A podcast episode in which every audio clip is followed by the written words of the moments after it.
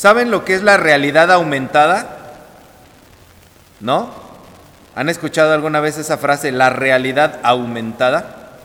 No es cuando la vecina le aumenta a los, a los chismes, y, porque yo tengo mis familiares que le cuentas algo y bueno, al rato ya hacen su realidad aumentada, ¿verdad? El chisme ya resulta ser otra cosa. Alguien se tropieza y ya te lo cuentan así que lo internaron porque se fracturó y le pasó no sé qué de que se cayó. Yo creo que todos tenemos algún familiar así y si no lo tienen son ustedes. ¿No?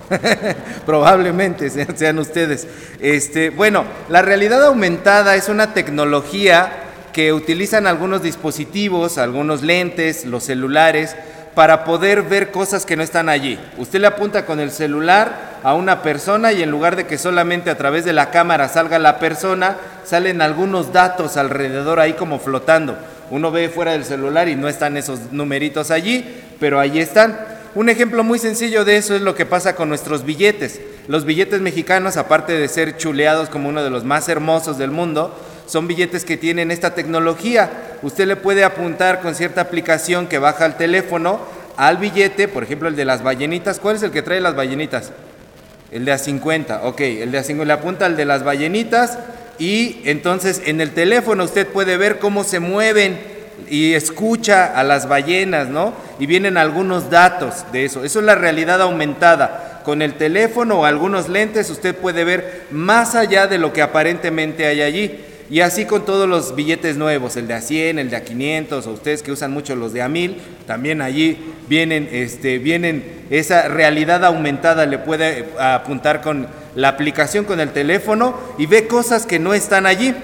Y esa pues tecnología, los grandes magnates, ¿verdad? De la tecnología, Mark Zuckerberg, el dueño de Facebook, eh, Steve Jobs, el fundador de eh, Apple, de los iPad, y también este Elon Musk, que eh, pues es un multimillonario, apuestan porque ahora todo sea a través de la realidad aumentada. Eh, es decir, en la pandemia conocimos las llamadas de Zoom, ¿no? Pero ellos dicen, ahora tiene que ser la realidad aumentada lo que venga, que tú veas a una persona que, que no está allí, pero que la puedas ver como un holograma delante de ti. Bueno, pues antes de que todos estos magnates de la tecnología incursionaran con la realidad aumentada, en la Biblia tenemos a alguien que fue el pionero de la realidad aumentada. Abran su Biblia, por favor, Isaías 35. El profeta Isaías inició la realidad aumentada y ahorita van a ver por qué. Isaías 35, ¿ya lo tienen? Bueno, no lo pierdan de vista, ténganlo allí. Esta profecía de Isaías 35 fue dada después de que los primeros israelitas, porque regresaron como en tandas, los primeros israelitas regresaron del exilio en Babilonia se los habían llevado cautivos a Babilonia y cuando estos primeros israelitas llegan, encuentran que todo el país está destruido. Encuentran puras ruinas, un panorama desolador, muros derrumbados, ciudades exterminadas. Ellos ni siquiera eran tan israelitas como solían ser, porque después de tanto tiempo viviendo en Babilonia, a lo mejor hasta ya se sentían de otro país, de otra nacionalidad, las costumbres, las tradiciones, la manera de vivir ya era otra. Entonces eso le pasa a todo exiliado que vuelve a su tierra natal, ¿no? como nuestros parientes que se van a Estados Unidos, se van al gabacho, regresan del gabacho, ya vienen medio agringados, ya no se hallan totalmente aquí porque dicen, no, aquí todo está bien chafa en México, ¿no? Eh, ellos ya están acostumbrados a otras cosas, ya no se hallan en el panorama que les rodea. Le pasó a los israelitas, no sabían bien cuál era su identidad y de, algún modo estaba esa nostalgia, esa extrañeza, ese no hallarse, esa desolación. El lugar era geográficamente el mismo, pero en realidad ellos nunca habían estado allí porque probablemente muchos de ellos habían nacido incluso en Babilonia y cuando regresaron se encontraron con esta situación de destrucción. Al fin eran libres, pero tenían frente a ellos esta realidad espantosa, puras ruinas. Y les pasó lo que a los pingüinos de Madagascar, ¿han visto esa película de niños de Madagascar? Los pingüinitos quieren llegar a la Antártida, a la Antártida, a la Antártida, porque de ahí vienen. Y cuando los pingüinitos llegan a la Antártida y ven que es un clima espantoso, gélido, con tormentas de nieve, se quedan mirando y dicen, está horrible. Y se regresan y dicen, mejor nos regresamos al zoológico en donde vivíamos como reyes, ¿no? Entonces a estos israelitas les pasó lo mismo. Cuando llegaron a Israel, por fin tenían libertad, pero vieron y dijeron, está horrible. Aquí está horrible. Mejor nos regresamos a Babilonia, en donde éramos esclavos y vivíamos muy bien. Ese reino de Babilonia tenía una de las grandes maravillas del mundo antiguo, los jardines colgantes de Babilonia. Era un reino próspero en donde había muchas cosas muy bonitas. Y ellos estaban acostumbrados a lo mejor a ser esclavos y les estaba pasando lo mismo que a sus antepasados. ¿Se acuerdan los primeros israelitas, los que han estado leyendo la Biblia ahora? Vemos cómo esos israelitas salen de Egipto pero en realidad aquí en la mente y en el corazón nunca salieron de Egipto porque a cada rato le reclamaban a Moisés, ¿por qué nos sacaste de allá, Moisés? Allá comíamos bien, allá hacíamos esto, allá teníamos el otro, y a cada rato todo el éxodo y todo Levítico y ahora todo número se la pasan reclamándole a Moisés de que por qué lo sacó, tenían una mentalidad de esclavos y no podían aceptar que iban a entrar a la tierra prometida. Ahora estos israelitas cientos de años después, les volvió a pasar lo mismo. Veían la tierra nueva como algo malo, algo terrible. Le encontraban todos los defectos posibles habidos y por haber. Sus antepasados hasta habían inventado historias. Recién leímos en el libro de los números que algunos antepasados dijeron, no, es que allá hay unos gigantes y no sé qué. La Biblia no dice que había gigantes, la Biblia dice que ellos dijeron que había gigantes allá porque eran tan chismosos y tan miedosos y no querían entrar que hasta se inventaban cosas.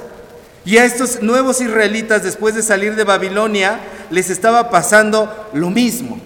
Sentían un rechazo para ser libres y, y estaban a punto de deambular, de cometer lo mismo que sus antepasados cometieron que hasta que se murió el último de los ancianos pudieron entrar a esa nueva tierra prometida después de 40 años. Y entonces cuando ven las ruinas estos israelitas que regresan de Babilonia, lo más probable era que se desanimaran. Por fin tenemos la tierra. Pero vean qué asco de tierra. Vean cómo nos dejaron la tierra, en qué condiciones la encontramos. Mejor vámonos, vamos a integrarnos a otros países en donde ya está todo establecido, donde no tenemos que empezar de cero, o vamos a regresar a Babilonia, donde tenemos todas las comodidades. Y yo creo que si hubieran decidido eso, nadie los hubiera culpado. Hubieran dicho, bueno, es comprensible, ¿no? No querían batallarle, se iban a la segura, porque el tamaño de la destrucción de cómo había quedado Jerusalén, de cómo había quedado Israel, era muy grande.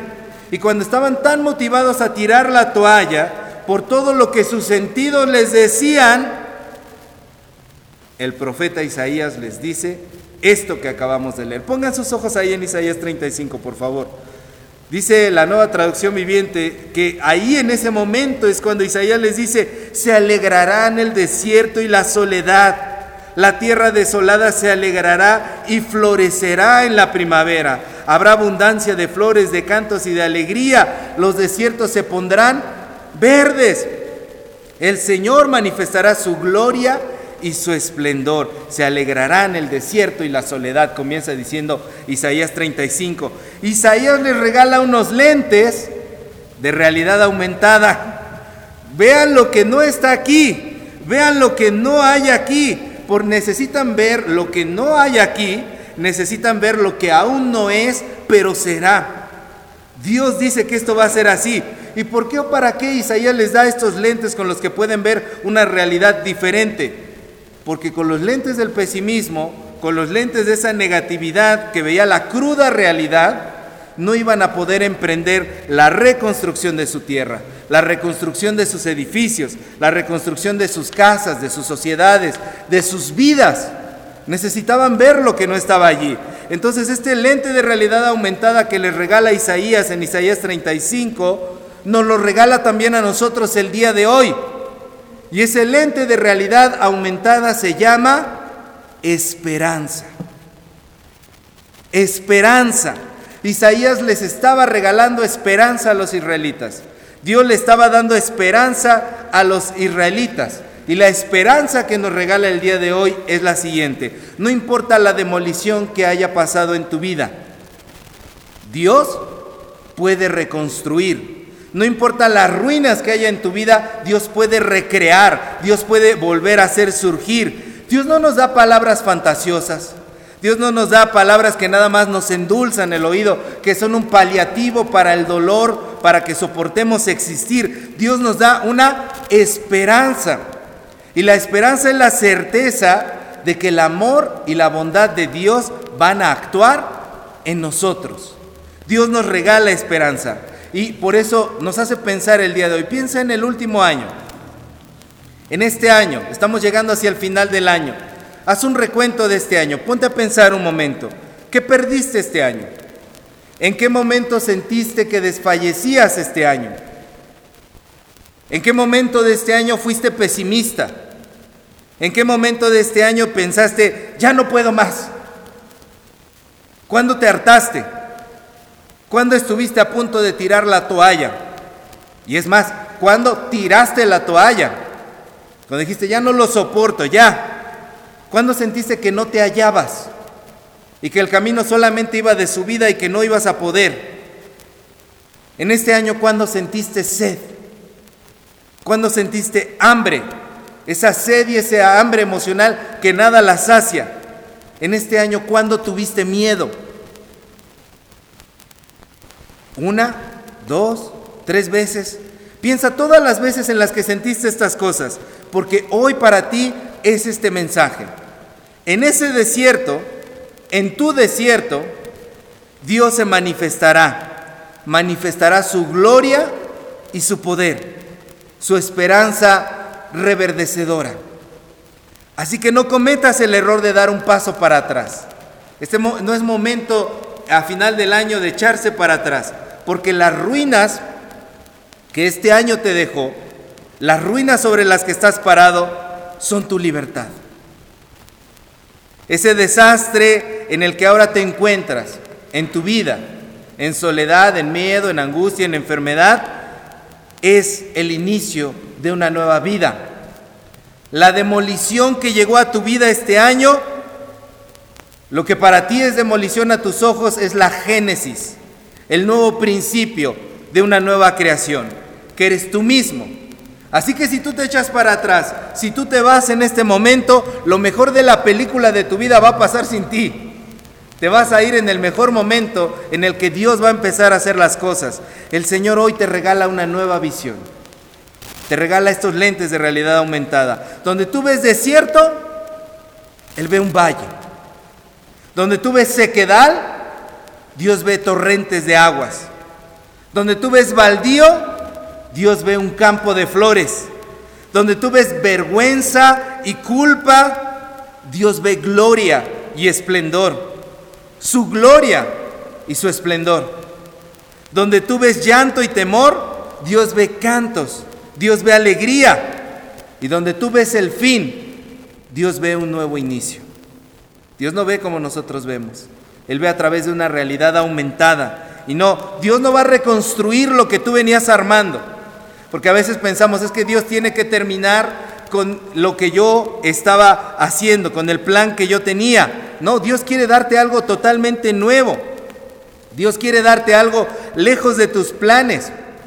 Dios quiere darte lo que te conviene, no lo que tú quieres. Porque muchas veces queremos que Dios culmine nuestros planes, ¿no? Que acabe con, con lo que nosotros estamos pensando, pero los planes de Dios son superiores a los planes que nosotros tenemos. Y por eso nos manda un mensaje que les voy a invitar a que podamos leer ahí en Isaías 35. El versículo 3 y el versículo 4. ¿Me lo pueden leer, por favor? ¿Qué dice el versículo 3 y versículo 4 de Isaías 35?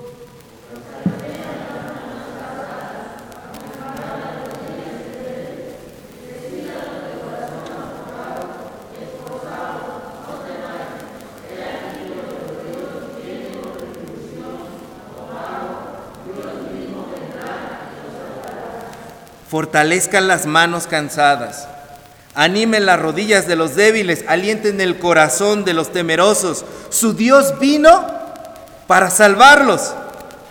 Y cuando Él actúe, Él va a hacer todo lo que es imposible, porque a partir de ahí Isaías empieza a decir, los mudos van a hablar, los ciegos van a ver, los sordos van a oír, los que andan tullidos van a saltar. Dios llena de esperanza a su pueblo. Dios nos llena de esperanza a nosotros porque la reconstrucción no es fácil. Para los israelitas incluso la reconstrucción no fue fácil. Si alguna vez han leído el libro de Esdras o el libro de Nehemías, dice el libro de Esdras y el libro de Nehemías que la reconstrucción no fue sencilla. Con una mano pegaban tabique y con la otra mano tenían la espada para defenderse por si algo venía. La reconstrucción requirió de trabajo y de valentía. La esperanza que Dios nos da es una esperanza realista, no es una esperanza ilusoria. Es una esperanza que nos llena de energías, es una esperanza que nos hace contagiar a otros de buen ánimo, porque es un mandamiento, fortalezcan, vayan y fortalezcan a los que están así, enderecen a los que están así, denles esa nueva visión diferente, denles más ánimo a esas personas, no sean egoístas, esa esperanza no es egoísta, no es una esperanza en las nubes, es una esperanza que atiende las necesidades básicas. Revitaliza las necesidades básicas que tenemos. Llena nuestras manos para que no tengamos escasez. Da fuerza a nuestras rodillas para que las debilidades no nos tumben. Y alienta nuestro corazón para que nunca nos falten motivos. Dios está llenándonos de esperanza el día de hoy. Entonces cuando encendemos la tercera luz del día de hoy de la corona de Adviento, la luz de la esperanza, recordamos la promesa de los versículos 8 y 10 de Isaías 35. Leemos, por favor. Isaías 35, versículos 8 y 10. ¿Qué dicen?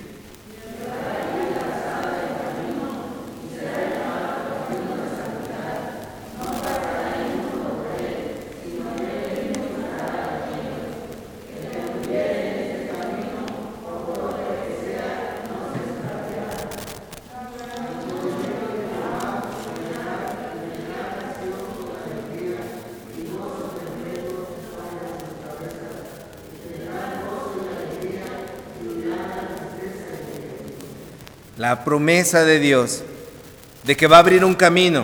Y aunque seas muy torpe, dice, aunque te llames Mario Alberto Medina Santos, no te vas a extraviar, no te vas a perder. Y va a haber gozo para ti. Y van a huir la, huir la tristeza y el gemido. Y en lugar de eso, va a haber gozo y alegría. Esa es la promesa de Dios. Cuando encendemos esa vela, recordamos estas promesas. Así que la pregunta para nosotros al finalizar esta reflexión es, ¿vamos a encender esa luz de esperanza en nuestros corazones? ¿Vamos a comenzar a ver la realidad con la visión esperanzadora que Dios nos regala? Una realidad aumentada que ve lo que todavía no es, pero está seguro de que Dios lo va a hacer. Porque si es la respuesta positiva, le pido a Dios que haga reverdecer su vida sin importar lo que hayamos llorado este año, sin importar lo que hayamos sufrido este año, sin importar lo que nos haya tumbado este año. Que Dios haga reverdecer la vida dentro de nosotros. Amén. Pongámonos de pie. Oremos. Amado Dios. Tú conoces nuestras vidas, Señor. Y sabes cómo este 2022, Señor, nos ha tratado a cada uno de nosotros en diferentes áreas, Señor. Y cómo hemos conducido nuestra vida, Señor, a través de este año. Pero confiamos, Señor, en que tú vas a permitir que no nos perdamos. Tú nos vas a guiar y nos vas a dar esa esperanza que reverdece y lo que hoy está muerto, Señor, vas a hacer que pueda surgir de nuevo. Permítenos, Señor, que lo que ve en nuestros ojos no sea lo que nos guíe, sino tu visión, Señor. Creemos hoy a la palabra que nos regalas por medio del profeta Isaías y sabemos, Señor, que en cada una de nuestras vidas, en las áreas específicas que vienen a nuestro corazón y a nuestra mente, sea nuestra familia, sea nuestro trabajo, sea nuestras relaciones interpersonales, sea lo que sea, Señor, Tú vas a dar el verdor de la esperanza, Señor, en nosotros. Así que te rogamos, Señor, que hagas florecer nuestras vidas en Cristo Jesús. Amén.